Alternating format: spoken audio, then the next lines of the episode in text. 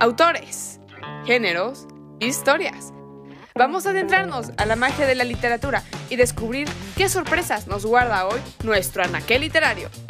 Interactúa con la literatura junto a anaquel literario y Ana Saavedra. ¡Comenzamos!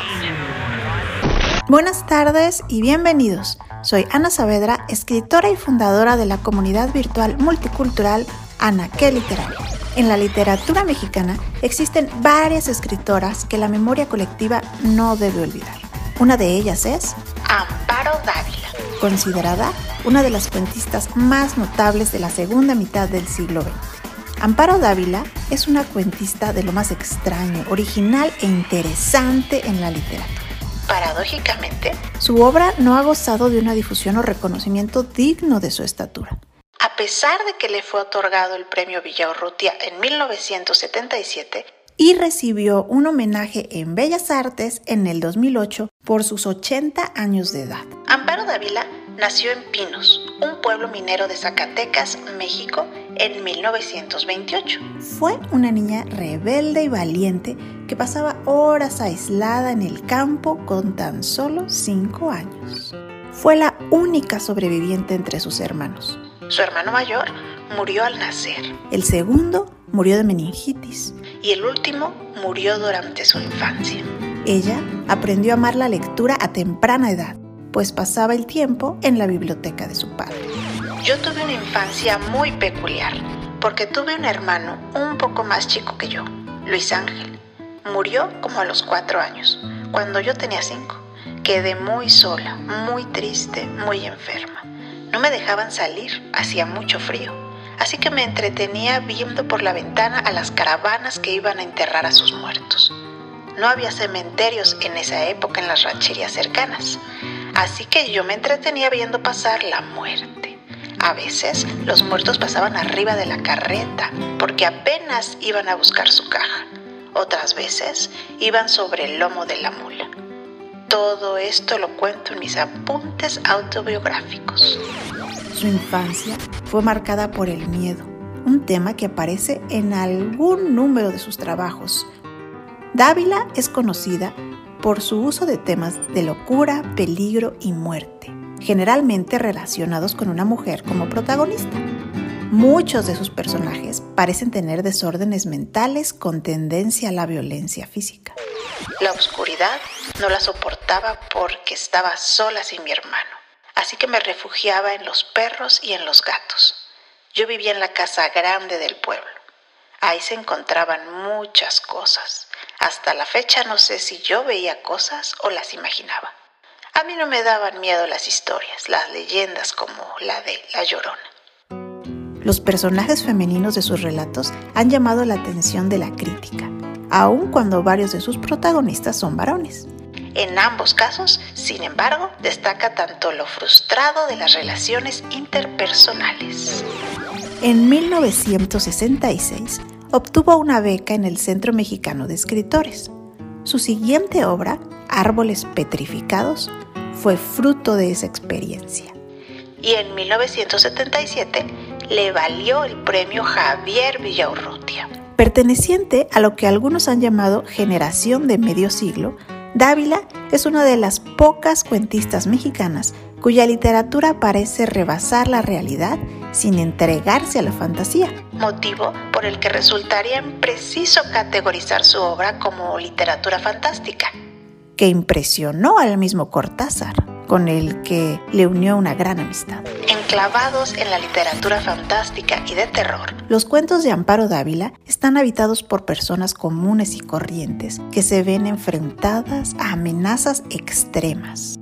En septiembre del 2013 fue homenajeada por el noveno encuentro de escritores Literatura en el Bravo.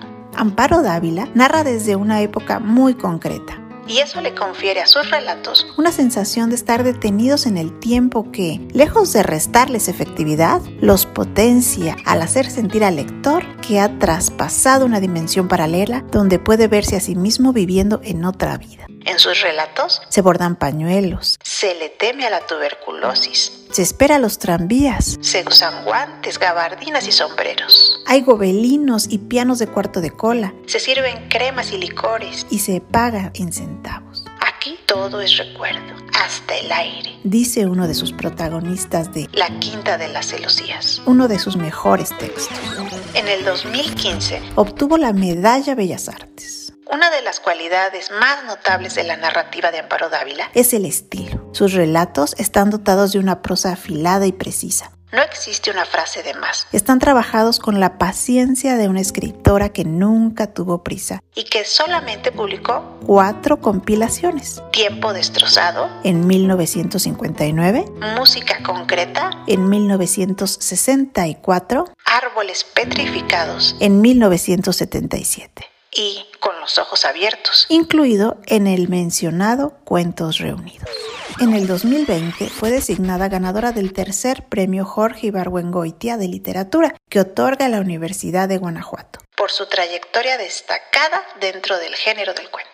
Hay un principio básico para todo narrador de lo paranormal. Para poder escribir sobre ello, tienes que creer en ello. Amparo Dávila cuenta que de niña era visitada por el fantasma de un hombre que había sido dueño de la finca en la que habitaba con sus padres. Un señor con una pata de palo que la hacía sonar cuando se acercaba a ella. La escritora Amparo Dávila falleció el 18 de abril del 2020, a la edad de 92 años y si no has tenido oportunidad de leerla, es una obligación que disfrutarás, pues te hará viajar a escenas envueltas en misterio. Por esta ocasión, esto es todo. Mi nombre es Ana Saavedra. Hasta la próxima. Autores, géneros, historias. Vamos a adentrarnos a la magia de la literatura y descubrir qué sorpresas nos guarda hoy nuestro anaquel literario. Interactúa con la literatura junto a Anaquel Literario y Ana Saavedra. ¡Comenzamos! Buenas tardes y bienvenidos. Soy Ana Saavedra, escritora y fundadora de la comunidad virtual multicultural Anaquel Literario. En la literatura mexicana existen varias escritoras que la memoria colectiva no debe olvidar. Este segmento es dedicado a una de ellas, Rosario Castellanos. Seguramente has escuchado su nombre, pero permíteme señalar uno de los aspectos más importantes de esta mujer mexicana y su contribución a la literatura. Rosario Castellanos se desenvolvió en todos los géneros literarios, especialmente en la poesía, la narrativa y el ensayo. Y más importante aún, contribuyó a construir una perspectiva de la vida basada en la dignidad de las personas. Rosario Castellanos nació en la Ciudad de México el 25 de mayo de 1925. Vivió su infancia y parte de su adolescencia en Comitán, Chiapas, junto a la compañía de una nana indígena que la introdujo en una cosmovisión distinta a la de sus padres. Este hecho marcó en definitiva sus letras al dirigir su talento narrativo y poético a la lucha por la justicia, retratando en sus textos la condición de desigualdad tanto de la mujer como de los indígenas. Los temas en que centra sus textos hacen reflexionar a la situación de la mujer, su imagen, su historia y las desigualdades sociales que enfrentan como problema los indígenas, siendo algunos de ellos el racismo, clasismo, su educación o su alfabetización. Esto la colocó como pionera en defender el trabajo y los derechos de las mujeres. Algunos críticos literarios la señalan como una de las principales precursoras del movimiento de liberación femenina, no solo por las ideas que expuso en sus textos, sino por la capacidad con que desempeñó las tareas docentes, administrativas e intelectuales.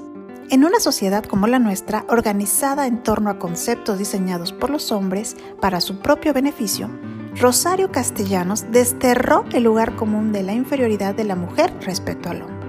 Pero lo anterior no quiere decir que sea una escritora para mujeres. Posiblemente los hombres tendrían más interés en conocer una crítica tan exacta sobre la cultura machista que enaltece la prepotencia. Los libros Balloon Canal, su primera novela, Ciudad Real, su primer libro de cuentos, y Oficio de Tinieblas, su segunda novela, forman la trilogía indigenista más importante de la narrativa mexicana. Rosario Castellanos fue capaz de dar voz a los indígenas, las mujeres y los pobres. Habló de temas de los que no se hablaba en esos tiempos, como el injusto trato social al que eran sometidos. Temas a los cuales se introdujo sin tomar partido y convertirse en indigenista o feminista ciega. La obra literaria de Rosario Castellanos es un camino a seguir para descubrir la injusticia, donde se encuentre y aspirar a lo que podría ser, a lo que debería ser.